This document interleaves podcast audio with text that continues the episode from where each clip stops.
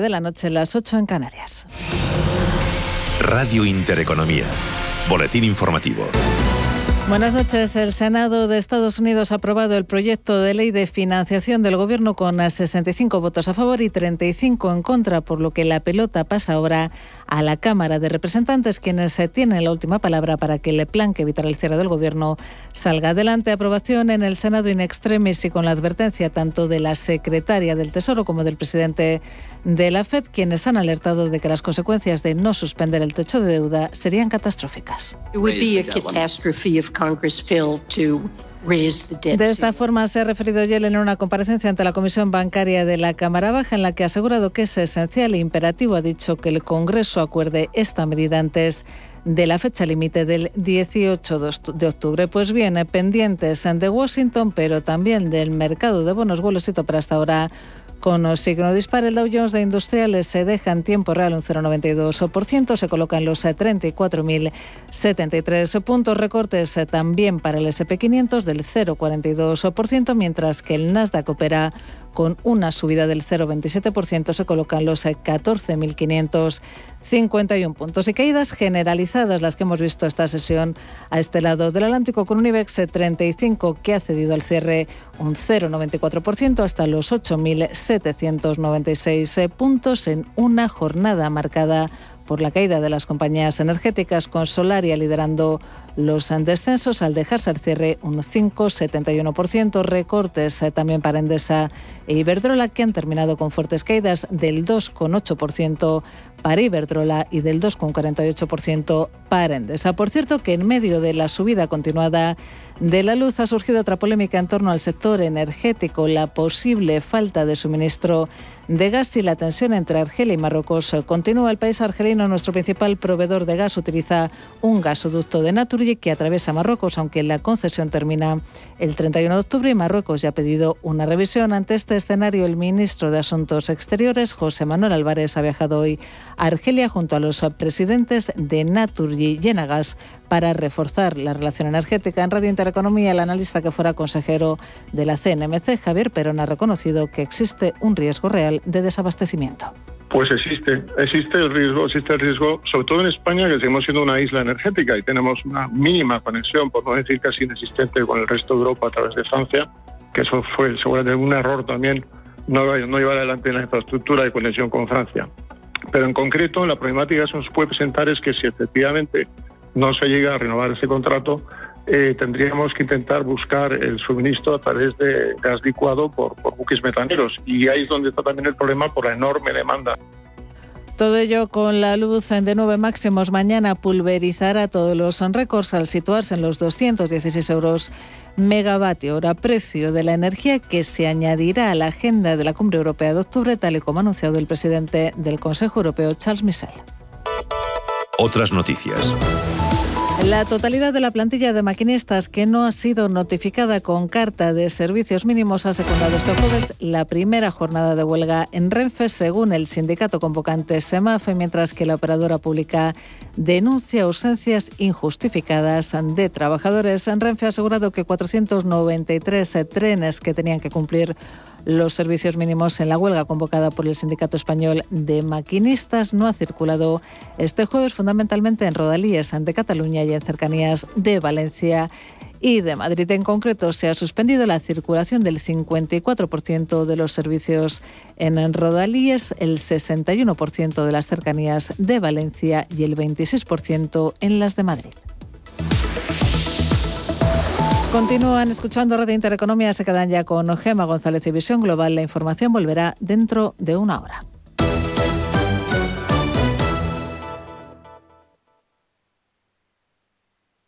¿Qué tipo de piel tienes? ¿Te la cuidas? ¿Te proteges del sol? ¿Se te cae el pelo o se te hinchan las piernas? ¿Qué perfume puedes regalar? Deja de buscar en internet respuestas confusas porque ahora en Belleza Capital estarás enterado de todo esto y mucho más. Los sábados de 11 a 12 de la mañana en Radio Intereconomía con Katia Rocha.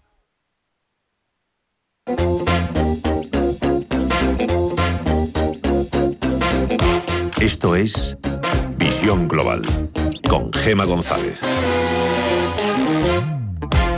Pasan casi cinco minutos de las nueve de la noche, una hora menos en la comunidad canaria. Es eh, jueves 30 de septiembre y esto es Visión Global, Radio Intereconomía. Ya saben que les acompañamos hasta las 10 de la noche para ofrecerles los mejores análisis de la actualidad. En unos minutos charlaremos con nuestros tertulianos de los jueves, con Guillermo Santos e Íñigo Petit y tendremos que volver a hablar de la luz porque va a comenzar octubre con otro nuevo máximo histórico. Mañana el megavatio hora se pagará a 216 euros, mientras la agencia de calificación Standard Poor's alerta de que las medidas que está diseñando el gobierno de España para combatir la escalada de precios de la luz podría frenar la inversión en renovables y a largo plazo socavar la confianza de los inversores. También les vamos a preguntar de qué lado están, de qué lado se ponen en esa guerra abierta que hay entre el fondo australiano y FM y Naturgy por la posible eliminación del dividendo que ayer insinuaban los directivos del fondo australiano. O también qué les parece la nueva reforma del sistema de pensiones de José Luis Escriba, que ha pasado este jueves su primer examen en el Congreso. Es el momento de construir, no de destruir. Es el momento de pensar en el largo plazo, de poner las luces largas y transmitir certidumbre, es lo que nuestro país y el sistema necesita y lo que nuestras ciudadanías, nuestros ciudadanos esperan y se merecen. Preservar el poder adquisitivo de las pensiones es el mayor mensaje de tranquilidad que podemos enviar a los pensionistas, tal y como ustedes entendieron el otoño pasado. La garantía del poder adquisitivo de las pensiones es algo común a todos los países de nuestro entorno y es el mejor instrumento que tenemos para dar certidumbre a los pensionistas deben saber que tendrán una pensión suficiente cuando se retiren y que de esa pensión siempre mantendrá su poder adquisitivo.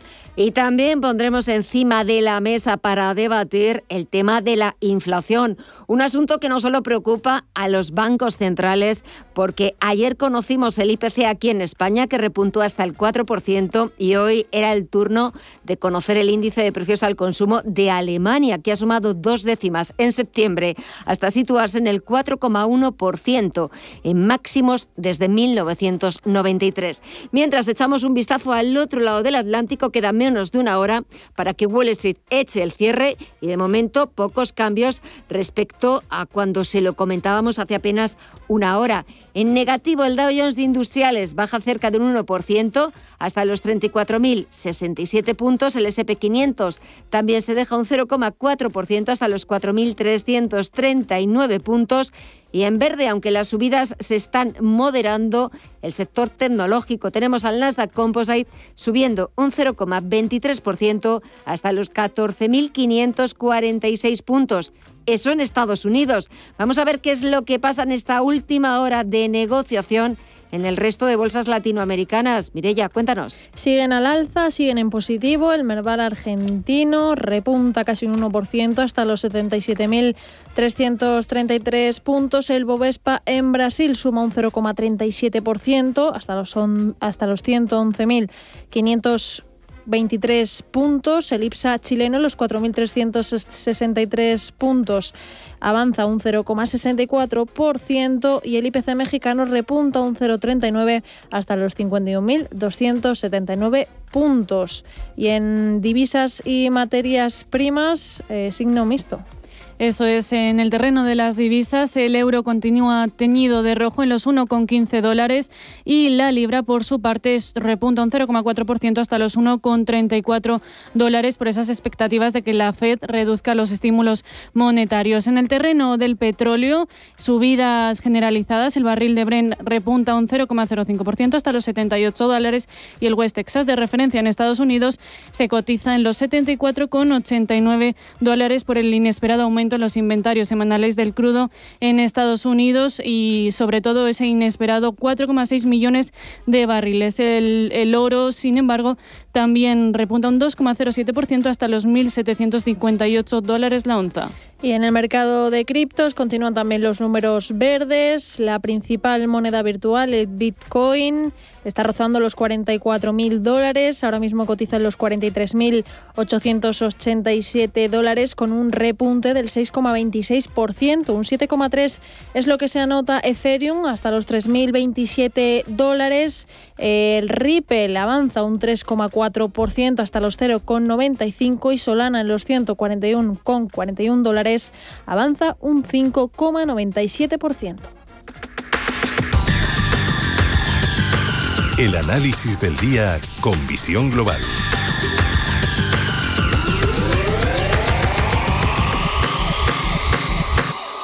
Y el análisis lo buscamos con Enrique Zamacola, socio responsable de mercados en Lean Securities. Enrique, muy buenas noches. Hola, muy buenas noches. Bueno, estamos ya a puntito de despedir este mes de septiembre. ¿Qué tal ha ido? Bueno, pues ha sido, como viene siendo casi tradición ya, un mes complicado para los mercados. La verdad que, bueno, pues eh, estadísticamente, que aunque yo no creo demasiado en estos tipos, en este tipo de estadísticas, bueno, pues es el peor mes del año y bueno, nuevamente ha venido a cumplir lo que se esperaba de él. Venimos, eh, creo que lo más importante que podemos ver, eh, que podemos contar de este mes de septiembre son dos cosas que están muy ligadas. Uno es eh, la subida de los precios de los precios de la energía, no solamente a nivel nacional, sino a nivel internacional. Y dos, las preocupaciones y el nuevo repunte de la inflación y que se, que bueno, pues ya parece que se va a alargar más de lo que esperaba. Eh, empezábamos el año diciendo bueno, pues que, la, que el repunte de inflación venía prácticamente en su, en su totalidad debido a, un efecto base, la comparación con el año pasado, pero bueno, vemos como, como la energía, entre otros factores, y como puede ser pues eh, los cuellos de botella que está habiendo en las cadenas de, suministro, las cadenas de producción, pues están provocando que la inflación venga aquí para quedarse. Y vemos como bueno, pues los bonos están reaccionando a ello y como los bancos centrales pues empiezan también a reaccionar a ello. Eh, ahora mismo es probablemente la mayor incógnita que eh, a, la, que se enfrentan los mercados eh, y bueno nosotros todavía continuamos apostando por un entorno de inflación más o menos eh, moderada barra alta pero con unos ritmos de crecimiento pues todavía bastante interesantes lo cual sería bueno pues un entorno razonablemente positivo para la renta variable. Y para la renta fija para la renta fija nosotros ahora mismo la verdad que, que nos cuesta mucho encontrar valor no eh, llevo muchos mucho mucho tiempo bueno, pues diciendo que, la renta fija, eh, bueno, pues si no tenemos obligación de estar en ella, pues que, ahora mismo es, complicado, más allá de irse a operaciones de high yield, a operaciones pues eh, de, más riesgo, pero estar en, en, un bono que te está pagando un 0,10, un 0,20 o un menos 0,15, pues no, no le vemos demasiado sentido. De hecho, el fondo que estamos gestionando desde el, desde Insecurities, que es un fondo de renta variable mixto que debería tener entre el 30 y el 70% de, de su patrimonio en, renta fija, eh, bueno, pues ahora mismo solamente, ya desde hace varios años, solamente tiene repos al más rabioso corto plazo. Creemos que no hay demasiado valor ahí y bueno, pues llegará su momento, pero en un entorno como el que estamos, pues, pues la verdad que que ahora mismo en renta fija no, creo que no hay que estar. Eh, si echamos un vistazo, hablábamos antes de, septiembre, que estamos a puntito ya de despedirle, que tradicionalmente es verdad que desde el punto de vista bursátil no es un buen mes, pero Enrique, octubre tampoco es un buen mes. Porque los crash que ha habido en bolsa han sido en octubre. Esperemos que crucemos los dedos y que no haya ningún crash, porque ya era lo que nos faltaba para completar este año. Bueno, los que los que llevamos unos años en el mercado sabemos que los cracks eh, vienen en octubre o, o cuando menos se los espera, se espera, ¿no? Eh, bueno, vamos a vamos a ver qué es lo que pasa con octubre. Nosotros un poco el, el, escenario central en el que en el que continuamos con el que continuamos trabajando es el que, el que comentaba anteriormente, es eh, y es un escenario razonablemente interesante para la renta variable, que es crecimiento económico razonablemente sólido y con una, inflación eh, bueno pues repuntando pero sin llegar a desbocarse que se situaría bueno pues en torno de mm, inflación media alta no bueno nosotros eh, ese es nuestro escenario central. A no ser que venga los famosos cisnes negros bueno pues eh, pues pues creemos que, que, vamos a estar, eh, vamos a tener un, un, fin de año razonablemente cómodo. Tampoco nos podemos olvidar que bueno que este año bueno, pues las bolsas europeas están registrando subidas en torno al 15% en estos momentos y es una buena rentabilidad, ¿no? De todos modos, bueno, pues eh, nunca se pueden descartar los famosos cines negros, ¿no? Eh, hace poco, hace pocos días, ¿no? Ya estábamos todos hablando de la famosa inmobiliaria china de Grande y, y, viendo un poco qué es lo que podía pasar, pues eso podría ser, hay que ver, hay que hay que ser cautos siempre en el mercado. Sabemos que, que los acontecimientos que causan los cracks normalmente están mm, pasan desapercibidos hasta que hay un momento que el mercado se gira, pero así es el mercado. ¿eh? Bueno, pues mm, de repente eh, tenemos un, hecho ahí que sabemos que está pasando, que no preocupa mucho y de repente los inversores se giran, se ponen a mirarle, le prestan atención y parece que se la acabóse, ¿no? Y muchas veces los operadores se preguntan, ¿y por qué hoy y no antes de ayer? Bueno, pues, pues es que las cosas son así, ¿no? Exacto. Las cosas son así. Igual que también eh, en esa misma pregunta eh, llevamos eh, también años pensando y diciendo que en Wall Street, que Estados Unidos, va a haber una corrección y me imagino que en algún momento llegará. pero porque nadie apostaba eh, que eh, durara tanto tiempo esa tendencia al alza, eh, esas subidas que estamos viendo en la bolsa norteamericana, que cada día también vuelven a estar más cerca de máximos históricos, no aquí en la bolsa europea. En algún momento llegará esa corrección, pero hasta que llegue, pues habrá que seguir viendo a un mercado alcista, ¿no? No, desde luego en algún momento llegará la corrección, eso, eso es, por, por definición, y además estamos más cerca hoy que ayer también por definición. Pero un poco haciendo memoria, yo recuerdo el día que el día anterior a las elecciones que ganó Donald Trump hace ya unos cuantos años, eh, estaba de viaje con, unos colegas de bueno pues también de, que trabajaban en el sector. Hicimos una porra que iban a pasar con las bolsas eh, si ganase, si si salía elegido Trump. Bueno, nos equivocamos todos mm, del cabo a la media. Hemos vivido uno de los periodos de expansión, por lo menos a nivel de índices bursátiles, más importante de, de, los últimos 30, 40, 50 años. Eh, es verdad que además ahora llevamos una racha eh, que, en la que apenas corrige, ¿no? Eh, hablamos de correcciones cuando, cuando el mercado desde su punto más alto cae un 10% y ahora mismo no recuerdo las fechas de la última vez, pero creo que es un periodo muy, muy prolongado. Algunas lo, lo comento con nuestros analistas no sé si me dicen que es el periodo más prolongado de los últimos 10 años, que no tenemos una corrección de un 10%. Son datos de ese tipo, ¿eh? tampoco estoy hablando un poco de memoria, pero sí es verdad que lo que estamos teniendo es un, mercado alcista con una solidez impresionante, ¿no?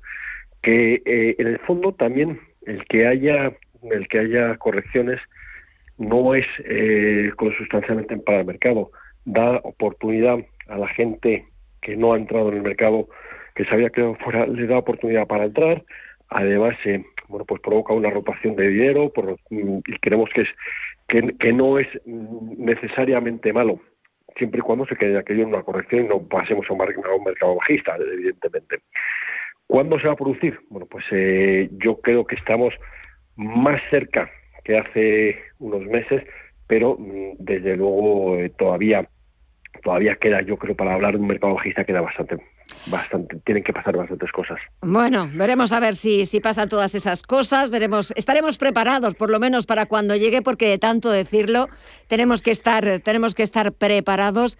Y eso sí, aquí lo comentaremos y lo analizaremos, como siempre, con los mejores.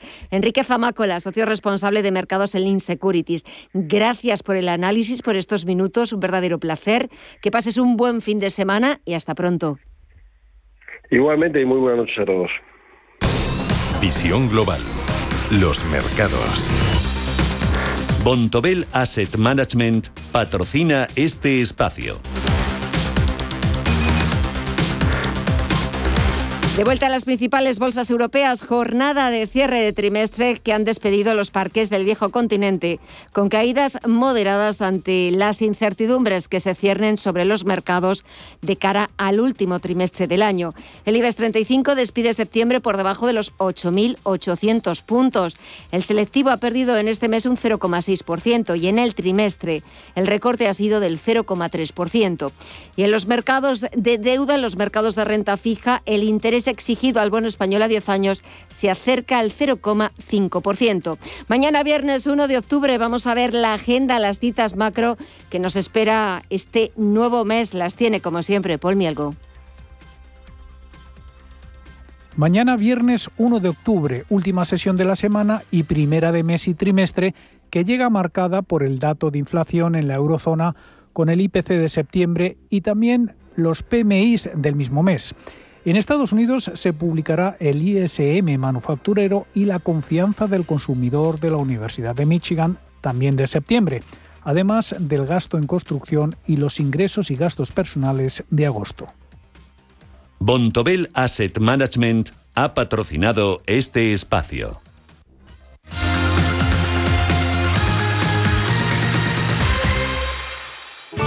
Bontobel Asset Management calidad suiza con el objetivo de obtener rendimientos superiores a largo plazo.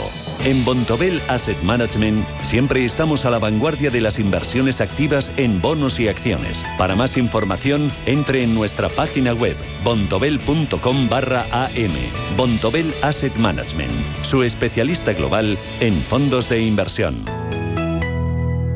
La primera acción imprescindible para ahorrar energía en su empresa es conocer en profundidad las instalaciones de cada compañía y monitorizar para poder controlar y gestionar los consumos. Si conocemos perfectamente lo que tienes, aplicaremos las mejoras adecuadas que redundarán en un ahorro energético y económico efectivo. Entra en nes.es. Que sí, que sí, ya lo digo. Florita es la responsable de nuestra leche de cercanía. Ayuda a los ganaderos de las zonas rurales para cuidar el medio ambiente.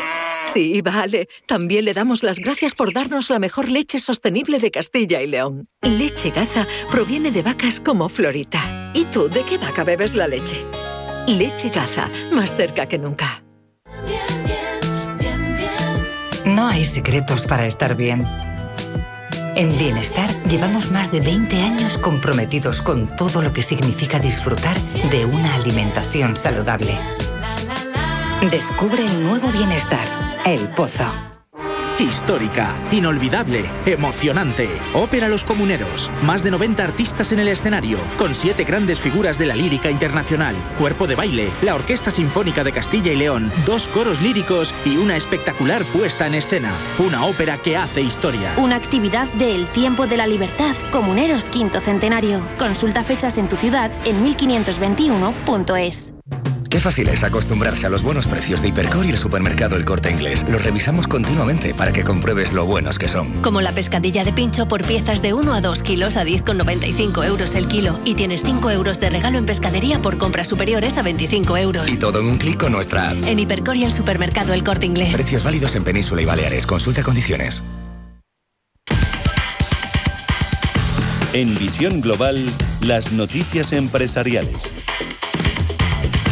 Naturgy planta cara a IFM y defiende el dividendo incluido en el plan estratégico. Después de que el fondo australiano insinuaría y que estarían dispuestos a eliminar el dividendo para priorizar los planes de inversión. Naturgy advierte de que cualquier cambio en los principios del plan estratégico requiere de una mayoría reforzada del Consejo de Administración y recuerda que la OPA en curso es parcial, sobre el 22,69%, al tiempo que ha precisado que esta no tiene la finalidad de excluir a Naturgy de cotización. Sabadell se hace eco de alguna de las peticiones de los sindicatos y presenta una rebaja del número de afectados por el ajuste que se llevará a cabo. Ha reducido la cifra de 1.936 salidas previstas inicialmente a 1.730. Pese a ello, los sindicatos consideran insuficiente esta nueva oferta y piden una rebaja mayor de salidas. Por otra parte, el banco ha incluido en los colectivos que puedan adherirse a las medidas a todo el personal comercial de la entidad y ha mejorado su propuesta de prejubilaciones. BBVA recupera el dividendo y pagará 0,08 céntimos el próximo 12 de octubre. El banco aseguró que este año pagaría un dividendo con un payout del 35% al 40% del beneficio. Santander anunció el martes un payout del 40%. El último día de negociación de las acciones de BBVA con derecho a participar en el reparto será el 7 de octubre. Este cupón es un 20% inferior al pagado en octubre de 2019. Y el Consejo de Administración de Exolum, nuevo nombre corporativo de la antigua CLH, nombra a Rosa García como nueva presidenta de la compañía. En sustitución de José Luis López de Silanes, que ha ocupado el puesto durante los últimos 16 años. Silanes es el directivo decano del sector energético y pasará a ocupar la presidencia honorífica. Con este nombramiento, Rosa García se convierte también en la primera mujer presidenta de Exolum en sus casi 100 años de historia.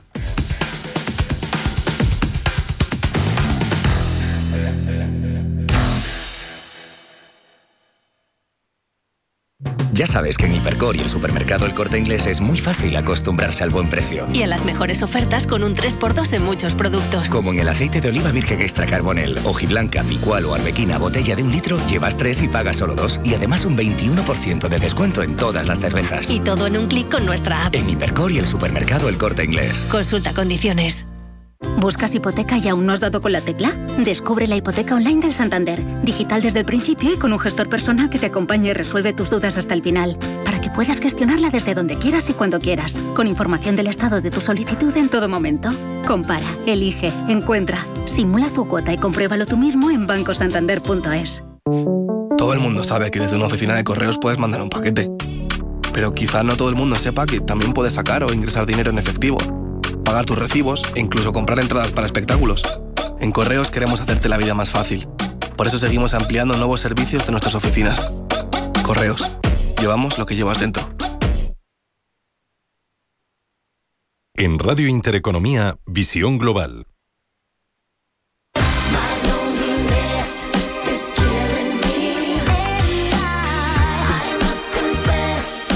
Britney Spears por fin ha ganado la batalla de su vida. La cantante se ha llevado el premio más esperado por todos. Más que un reconocimiento a su carrera, es un reconocimiento a su libertad.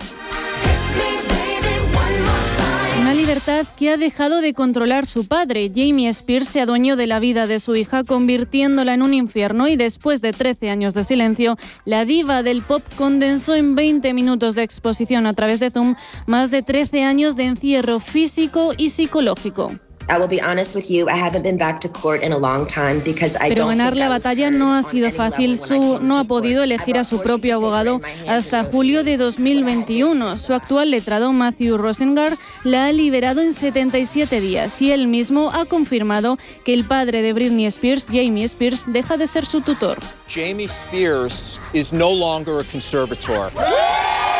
La jueza Brenda Penny ha decidido que lo mejor para Britney Spears es liberarse de su padre como tutor legal, que no solo controlaba su vida diaria, sino también su fortuna. Una fortuna que asciende a los 60 millones de dólares. Sin embargo, ella estaba limitada a un presupuesto semanal asignado por el mismo Jamie Spears que ascendía a 1.500 dólares semanales.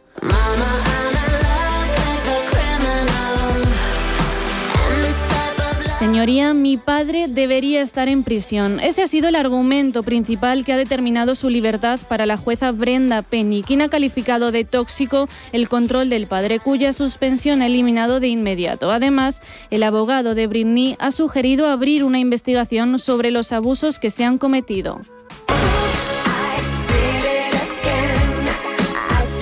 Jamie Spears, de 68 años, cobra 16.000 dólares, más de 13.400 euros mensuales, por ser el guardián legal de Britney Spears. Gracias a esa figura legislada, se ha convertido en una perdición para su propia hija. Ahora, la jueza ha designado un tutor de finanzas transitorio, un funcionario del Estado de California, como tutor temporal para que supervise toda esa documentación relacionada con la gestión de más de una década. Y finalmente, agendar una audiencia en la que se ponga fin a la tutela. A las afueras de los juzgados no estaba sola. Centenares de fans y no fans de Britney han apoyado la causa bajo un movimiento llamado Free Britney y el veredicto del juicio ha coincidido con el estreno del documental de Netflix Britney contra Spears. Todo para que la estrella del pop vuelva a la libertad.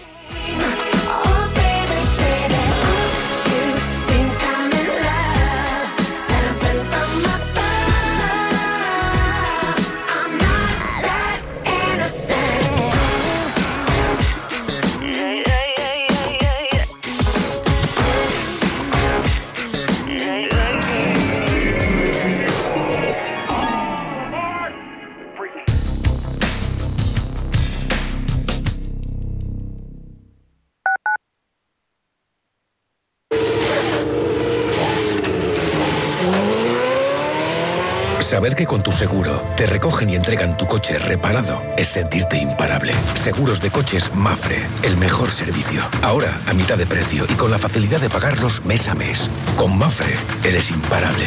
Consulte condiciones en mafre.es. ¿Está buscando a alguien que valore sus finanzas? ¿O tal vez un financiero que tenga valores?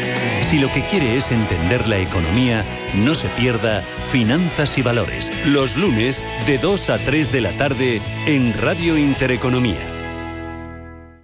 El riesgo de exclusión social afecta a uno de cada tres menores en España. En la Fundación La Caixa facilitamos herramientas, metodologías y recursos a miles de entidades sociales que luchan por dar oportunidades a las personas que más lo necesitan, para que éstas puedan desarrollar todo su potencial. Solo es progreso si progresamos todos. Fundación La Caixa. Desde 2002, el restaurante Asador Yumbe ofrece lo mejor de la cocina vasca en Madrid. La selección cuidada de los productos desde su origen y el trato cercano son señas de identidad de nuestro restaurante. En Iyumbe apostamos por una cocina en la que priman los sabores, basada en el producto de temporada y que mima al máximo la calidad de sus platos. Estamos en Madrid, en Paseo de la Castellana 172, en el 91 867 5902 y en La Moraleja, en Avenida de Bruselas 9, en el 91 490 1096. Restaurante Asador y Yumbe. ¿Qué tipo de piel tienes? ¿Te la cuidas? ¿Te proteges del sol? ¿Se te cae el pelo o se te hinchan las piernas? ¿Qué perfume puedes regalar? Deja de buscar en internet respuestas confusas porque ahora en Belleza Capital estarás enterado de todo esto y mucho más. Los sábados de 11 a 12 de la mañana en Radio Intereconomía con Katia Rocha.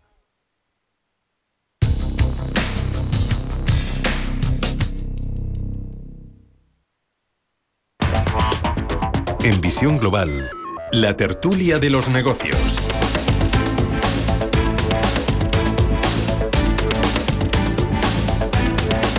Pasan más de 31 minutos de las 9 de la noche, una hora menos en la comunidad canaria y comenzamos ya nuestro tiempo de tertulia. Comienzo saludando a Íñigo Petit, CEO de IDEN Global. Íñigo, muy buenas noches. Muy buenas noches, Gemma. ¿Cómo estás? ¿Qué tal todo? Bien, bienvenido de nuevo, que la semana pasada no pudimos contar contigo. ¿Qué tal todo? ¿Qué tal vas?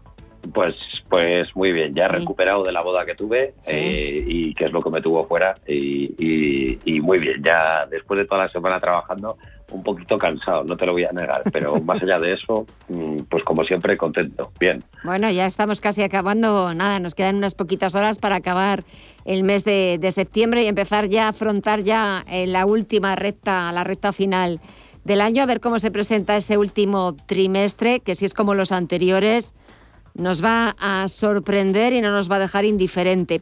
Guillermo Santos, socio de Capital. Muy buenas noches a ti también. Hola Gemma, ¿qué tal? Buenas noches. Estás en Londres, ¿no? Sí. Bueno, ¿y qué, tal por allí? En la periferia, pero muy cerca de Londres. Sí. Y bueno, bien, llueve y hace peor tiempo que en Madrid, para empezar, cosa bastante frecuente, ¿no?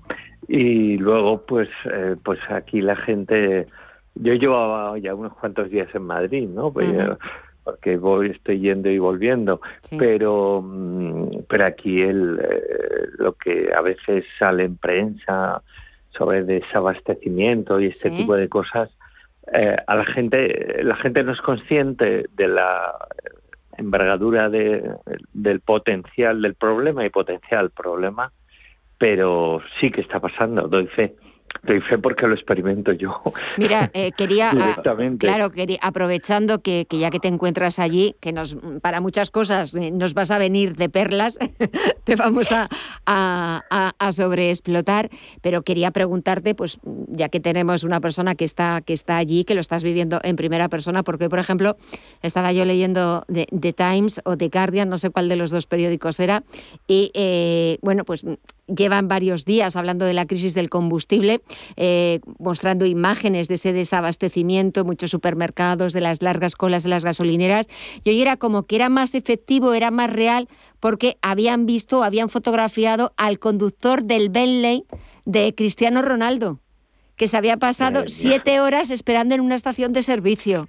Era como, ah, sí, sí, es verdad, hay una crisis del combustible porque hemos visto al chofer de Cristiano Ronaldo que ha estado ahí, ahí parado.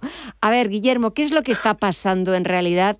Eh, porque hay muchas críticas al gobierno de Boris Johnson por parte del Partido Laborista, también por parte de otras, eh, de otras secciones, eh, de lo mal que está gestionando esta crisis. ¿Es culpa del Brexit? ¿No es culpa del Brexit? ¿Qué es lo que está pasando en realidad? Pues se está juntando, se están juntando una serie de factores. para empezar, el, Brexit es Brexit todavía no definido en todos sus términos. Eh, eh, es, un elemento negativo pues pues eh, que afecta eh, a cualquier producto que, que, el Reino Unido importe. Eso es evidente no porque independientemente de aranceles que lógicamente afectan al precio final tienen ahora mismo el Reino Unido tiene una circunstancia vamos a decir una situación comercial pues bastante más complicada que la que tenía formando parte de la Unión Europea, la cual dejó el, el 31 de diciembre del año pasado. Eso para empezar, y eso ya digo, crea obstáculos, algunos sorteables y otros más complicados, depende también de los países. Luego está todo el tema, como conocemos, de la subida de, eh, del problema de suministros globales. Eh, ya no solo los famosos eh, eh, chips y demás, y materia, una materia prima ligada a la, a la manufactura de los chips, también eh, se produce una situación de cuello de botella ligada a los problemas que existen, especialmente con Asia y con China, en, el transporte marítimo. La subida del, precio de los contenedores, hay dos índices, uno se llama Harpex y otro es el índice de Baltic, que reflejan un poco el coste, son súper volátiles, parecen casi el Bitcoin, aunque son sí que tienen una tangibilidad y una realidad detrás, no como las cripto, pues estos índices reflejan el coste de eh, llevar eh, mercancías eh, de un tipo o de otro, depende del índice eh, de un, de un, en, el, mundo, sobre todo ya digo en contenedores y por barco. Eh, bueno, la subida de este año es brutal. Entonces todo eso también encarece el coste final de muchas materias primas que vienen a, al Reino Unido porque el Reino Unido es muy dependiente del exterior en muchísimas cosas. Entonces lo juntas todo y, la conclusión es que em, no se estaba preparado aquí en, el Reino Unido para afrontar una situación eh, especialmente negativa por los factores que he descrito y que encima, como comentaba al principio, tiene elementos de incertidumbre absolutos. Porque repito que las reglas del Brexit a efectos comerciales no están totalmente definidas y atención, ni siquiera con la Unión Europea. Recordemos que la Unión Europea era quien pactaba los acuerdos comerciales con países terceros. Esos acuerdos comerciales con países terceros, el Reino Unido ya no los tiene, porque está fuera de la Unión. Parece un mare magnum, y en parte lo es, eh, pero bueno, necesita gestión y quizá Boris Johnson no sea el mejor gestor, ¿verdad? eh, Íñigo, ¿cómo lo ves tú? Pues eh, la verdad es que poco que añadir a lo que dice, a lo que a lo que comenta a lo que comenta Guillermo, que creo que lo ha explicado eh, Meridiano, pero de toda esa explicación, que además yo creo que, que como decías Gema, hay que machacar a Guillermo a preguntas sobre este tema y, no sabe, no sabe lo que, ha hecho, no sabe lo que ha hecho yéndose a Londres. Claro, claro, tenemos que exigirle que, aporte ese valor añadido a la tertulia del reportero internacional, ¿no? bueno, bueno. Eh, bueno, pues hay que machacar, pero dicho esto, de todo lo que ha comentado, eh, ese video a mí me, hay una conclusión que por encima de todas me viene a la mente y es cómo la política puede estropearlo todo a un nivel enorme, ¿no? Y que este es el ejemplo, ¿no? De, bueno, una de las cosas que se decía antes del Brexit, hay cosas en las que las predicciones sí que aciertan, pocas, pero a veces sí que se aciertan y ya se decía antes de antes de que se produjera la salida efectiva del Reino Unido que muchas de esas cosas podrían pasar. Eh, hicieron de menos eh, y probablemente esperaban que hubiera alguna repercusión, pero claro, es que las cifras de falta de conductores, que yo creo que son las más llamativas, eh, pues no sé si era que había 10.000 y hacían falta 90.000, si no he leído mal. O sea, era una, una, una falta de profesionales espectacular. Y luego hay otra cuestión, que es el tema de los costes. ¿no? Efectivamente, no es lo mismo negociar desde la posición de la Unión Europea en esos acuerdos bilaterales que decía Guillermo. Es decir, no solo es el esfuerzo de tener que negociarlos, todos ellos, sino que además la posición ha cambiado completamente. Y como todos sabemos, en el mundo del comercio el volumen pues es un factor clave a la hora de, negociar ¿no? los términos de un acuerdo y evidentemente no es lo mismo negociar con la Unión Europea siendo la Unión Europea que siendo únicamente Reino Unido que no hay que desmerecerle, es una economía de primer orden, por supuesto, pero sigue sin ser lo mismo negociar como la Unión Europea que hacerlo individualmente como el Reino Unido. Por lo tanto, no creo que sea el único efecto que, veamos, aunque desde luego está siendo el más llamativo. Una crisis eh, que tiene estos efectos sobre el combustible en plena época pues preinvernal, sino invernal allí casi, como decía no sé si está tan mal el tiempo, Guillermo, pero pero casi eh, pues es una situación que el tiempo. pues eso es una es una situación que socialmente pues tiene un gran impacto y que demuestra uno de los motivos de los que pues éramos anti Brexit, pues pues vemos como hay muchas cosas que no podemos evitar, ya te lo advertí, ¿no?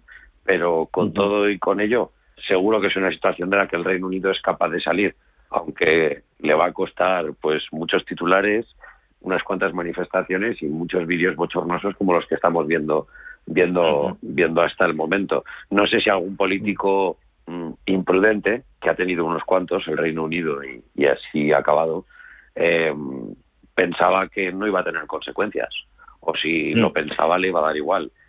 Pero pero la realidad es que aquí están aquí están. Sí, pero fíjate que además el tema de los conductores, que es muy, mm, vamos a decir, eh, llamativo, ¿no? Y, claro, tiene una capilaridad y un, y un efecto cascada tremenda, ¿no? Porque los conductores pues llevan eh, las mercancías a los distintos puntos, la distribución y demás. Pero es que eh, eso es una consecuencia, en parte, de, de, la salida del Reino Unido de la Unión porque eh, recordemos que la libre circulación de personas, aunque el Reino Unido no estuviera dentro del acuerdo de Schengen, eh, la libre circulación de personas no se produce ya eh, con el Reino Unido, de manera que la posibilidad de venir aquí a trabajar, independientemente de una serie de requisitos complejísimos que tienes que llevar a cabo y que debías haber cumplido antes del 31 del 12 del 2020, cosa que yo hice, eh, ahora mismo desincentiva enormemente a, trabajadores eh, que quieran venir, o que vean el Reino Unido como una posibilidad para, sus carreras profesionales, porque ya no la ven. Entonces, eh, pero el, tema del transporte, el, el, sector servicios en general, todo ello se va a ver progresivamente afectado, especialmente, no olvidemos, conforme se abren las economías y vuelve la movilidad eh, una vez que el COVID pues parece que va está siendo superado, ¿no? Entonces, juntas, eh, como contaba al principio, todo ello y dices, pero bueno, ¿qué, ¿qué, está pasando? Pues está pasando que mientras había COVID estaba todo el mundo y muchos sectores de la economía anestesiados, pero cuando el COVID ha dejado de estar, la economía se mete dentro de un potencial boom, pues los efectos se, se, reflejan hasta el punto que ese potencial boom de la economía inglesa, los macroeconomistas están descontando que eh, probablemente el año que viene está en recesión eh, el Reino Unido, lo cual es tremendo mm. teniendo en cuenta que a su alrededor pues está sucediendo o se espera suceda todo lo contrario. Por cierto, eh, estoy leyendo eh, tweets de cadenas de televisión estadounidense. Eh, la Cámara de Representantes tiene los votos necesarios, ha aprobado y ha evitado de alguna forma ese default o ese cierre de la administración Biden que, que estaba un poquito también ahí en el aire, esa posible suspensión de pagos o cierre de la administración. había pasado por el Senado, faltaba el voto de la Cámara de Representantes. Parece que ha salido adelante, ya no hay peligro de default en Estados Unidos, pero sí hay peligro de que la inflación continúe disparada y continúe elevada, Íñigo. bueno, eh, la realidad es que estamos viviendo un momento, pues eh, a todos nos sorprendió también la crisis, pero la, crisis que produjo en cuanto económicamente la situación del COVID y, todas las consecuencias que tuvo, tanto en la vida como en la economía, y ahora pues la salida de esta nueva situación en la que los bancos centrales pues han movido ficha en un terreno que ya venía abonado de los últimos años con una política monetaria pues abundante y, prácticamente indiscriminada se podía decir durante mucho tiempo. Y ahora pues se está juntando el momento de la recuperación económica eh, que está siendo muy rápida después de un año y medio de sobre todo gran incertidumbre a nivel global que, que, está claro que en cuanto conforme se van despejando esas incertidumbres vemos como muchos indicadores empiezan a recuperar fuerza. Yo creo que la inflación es una buena una buena señal que agrupa quizá indicadores relacionados pues con el consumo, con la producción, etcétera, que se, que se está produciendo también, por cierto, sube por la subida de algunos de algunas materias primas, como hemos comentado al principio de la tertulia, eh, pero la realidad es que este es un fenómeno en el que todavía yo creo que nos estamos debatiendo si es temporal o no. Eh, comentábamos antes de antes del verano, ya nos hacíamos esta pregunta y ahora que vemos que sigue subiendo, eh, parece difícil sostener que se trata de algo muy, muy puntual. Con todo, bueno, llevamos varios meses de lecturas muy altas, meses de verano, eh, llegan ahora meses de invierno, pues eh, que tienen otro otro tipo de componente social, que tienen menos de explosión, explosión social de lo que haya podido tener el verano.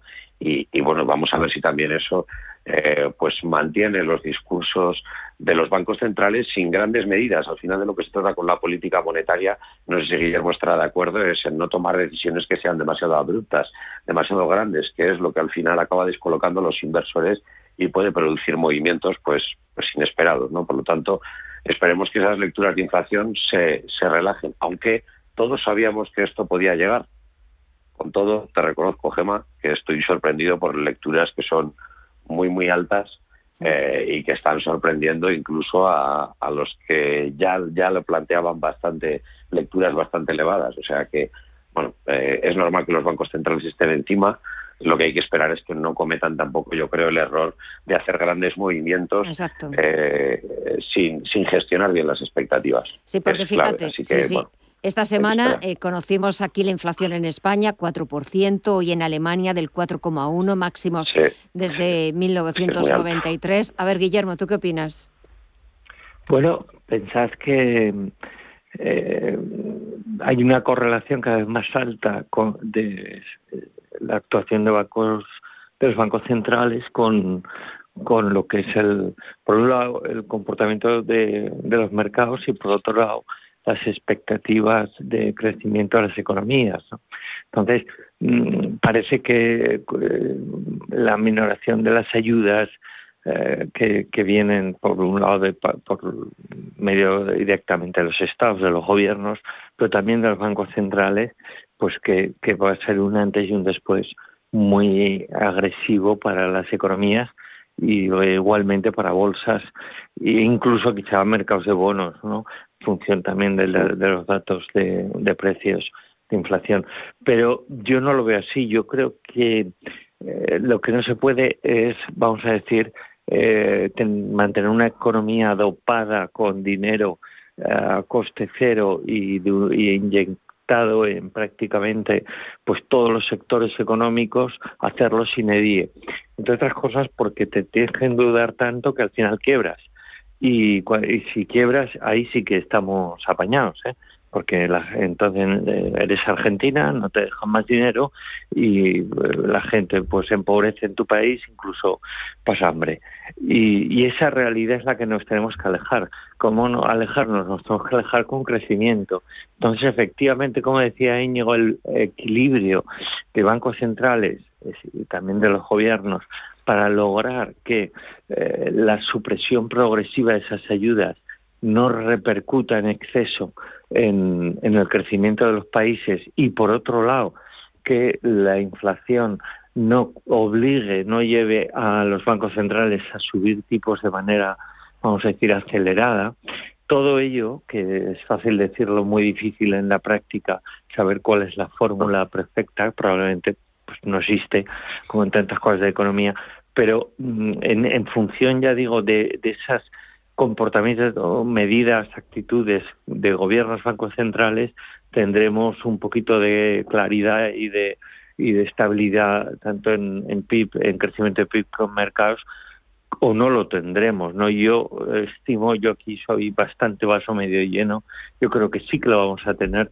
porque el ciclo está todavía, ha, tomado impulso, pero todavía le queda bastante fase alcista al ciclo económico y no creo que, que se trunque porque de repente eh, la Fed deje de comprar bonos en mercado. Eh, Íñigo, hablamos un poquito de las elecciones en Alemania que se celebraron este domingo. Eh, por supuesto, la política al final siempre está, siempre, siempre, siempre, yo creo que siempre está presente y sobre todo, yo creo que si hablamos de las elecciones en Alemania, creo que eh, no nos podemos contener. sí, sobre todo que no nos podemos contener, eh, y yo creo que Guillermo también estará de acuerdo, en, despedir a Merkel como Dios manda. Es decir, eh, vamos a echar de menos hablar de Merkel, que siempre la hemos puesto, o en mi caso desde luego ha sido así, como, como un ejemplo de política cabal, racional, templada, humilde eh, y que nos ha gustado mucho. Al menos yo todos los años que llevo en la radio, ella ha sido la líder de Alemania y la realidad es que va a dejar una sombra muy larga y va a ser muy difícil eh, encontrar otra lideresa como ella, yo creo que a nivel europeo. Eh, y por supuesto en Alemania les va a costar mucho encontrar a alguien que, que represente tan bien y con tanta fuerza al Estado alemán, ¿no? Por lo tanto, en fin, una despedida cariñosa desde aquí también a, Merkel y esperemos que estas elecciones que han supuesto su despedida pues no, no empiecen enturbiando la política alemana con, en fin, con, con estas cosas que tiene la política, sobre todo esta política ya multipartido a las que nos tenemos que acostumbrar en toda en toda Europa en la que es tan difícil tan difícil hacer hacer hacer un gobierno. Eh, por lo tanto, así que bueno, en fin, siguen ganando los eh, los, los socialdemócratas, pero habrá que ver cómo, cómo, cómo consiguen gobernar y qué tipo de acuerdo. Yo quiero pensar que Alemania no es España y que una coalición de gobierno allí eh, pues en fin, no tienen por qué funcionar como las coaliciones de gobierno aquí. Tienen unos problemas que se pueden asimilar a los nuestros con alguna otra región con ánimo nacionalista, vamos a decir más bien eh, ánimo regionalista quizá, ¿no? Más por, matizarlo y, por lo tanto, bueno, yo creo que es un país que lo que tiene que ser capaz de demostrar una transición política en la era post-Merkel que, que los inversores no, no salgan corriendo de allí. Eh, es un país que ha mostrado una solidez enorme y, que para Europa es un pilar fundamental. Así que yo espero que lleguen a un acuerdo y que de todo esto pues salga sobre todo un gobierno fuerte, que es al final lo que necesita Alemania para, para que lo podamos seguir utilizando de ejemplo, Gemma, en todas estas tertulias y poder decir, oye, pues mira cómo lo hacen en Alemania, que, son capaces de sacar adelante medidas sin que esto suponga en fin, todas las portadas de los periódicos durante una semana, ¿no? Entonces, bueno, vamos a ver en eh, qué, la política tiene siempre estas cosas. Veremos que, esperemos que haya más racionalidad que en el Reino Unido. Sí, sí, esperemos. Eh, que también, ahora que estabas hablando de, cómo íbamos a echar de menos a Angela Merkel, han sido 16 años, no solamente como la primera mujer en ocupar la Cancillería de, Alemania, sino sobre todo lo que ha significado, lo que ha hecho Angela Merkel por la defensa del euro, por la defensa de Europa. Y fijaros, lo estaba tratando también ayer en la tertulia, y comentaban un poco cómo pues ahora la zona euro podría verse algo huérfana, eh, porque, bueno, pues se va Merkel, pero ¿sabéis a quién, quién me apuntaban que podría ser un digno sucesor? Mario Draghi. A ver, Guillermo.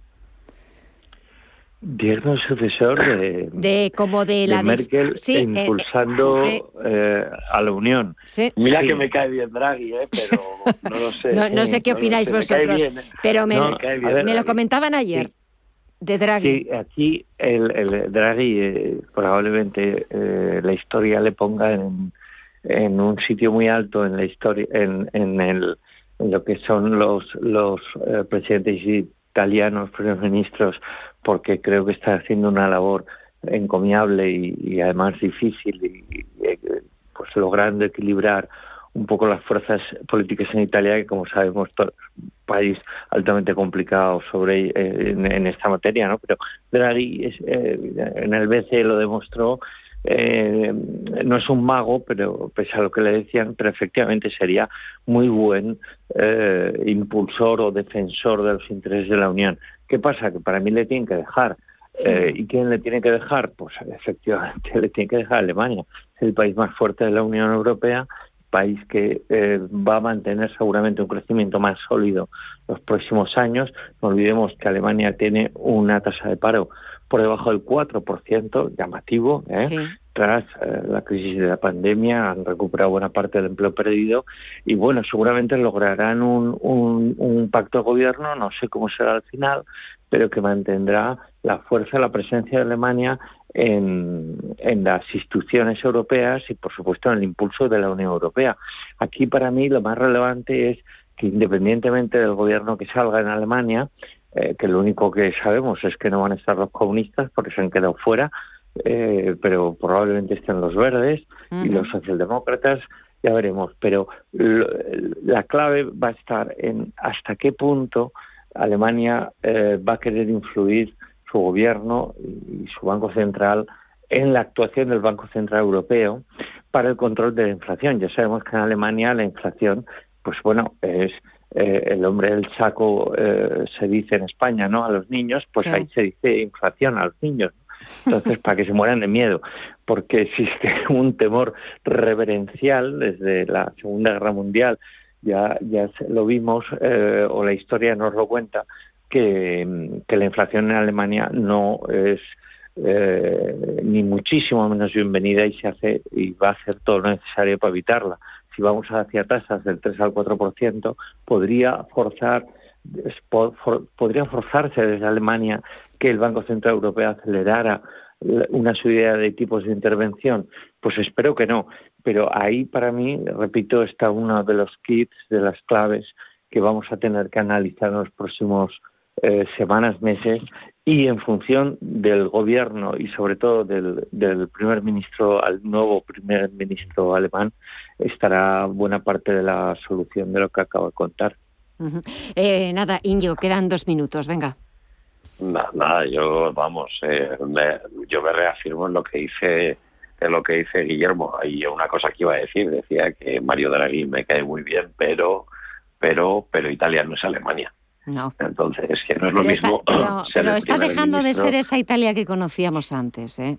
Eso también es Bueno, eh, eso es eh, correcto. Y como decía Guillermo, hay un sitio, y todavía está por escribir, yo creo, pero hay un sitio en los libros de historia para Mario Draghi que cada vez va ocupando más y más espacio y confío en que lo siga haciendo y que obre el milagro italiano y que dentro de unos años hablemos del milagro italiano. Por supuesto, será también bueno para Europa y todos felices.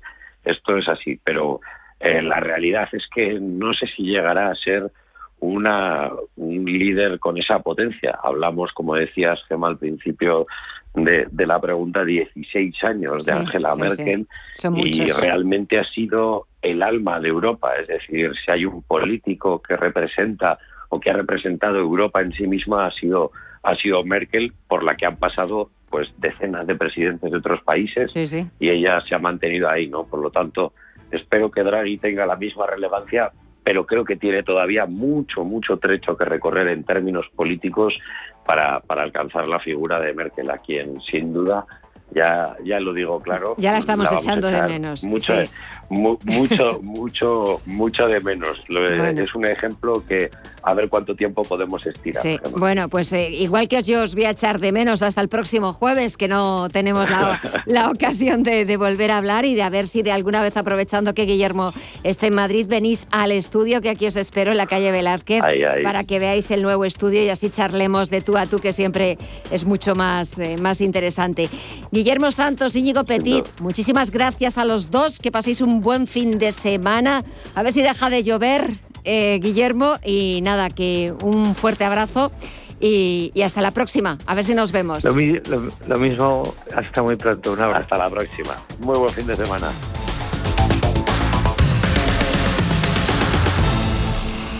Aprende una lección de vida con Clint Eastwood o siente cómo la angustia recorre todo tu cuerpo. Entra a un mundo de emociones. Esta semana llega el mejor cine a la gran pantalla de Cinesa con Cry Macho, No Respires 2. Consulta cines, horarios y calificaciones en cinesa.es. En Cinesa, we make movies better.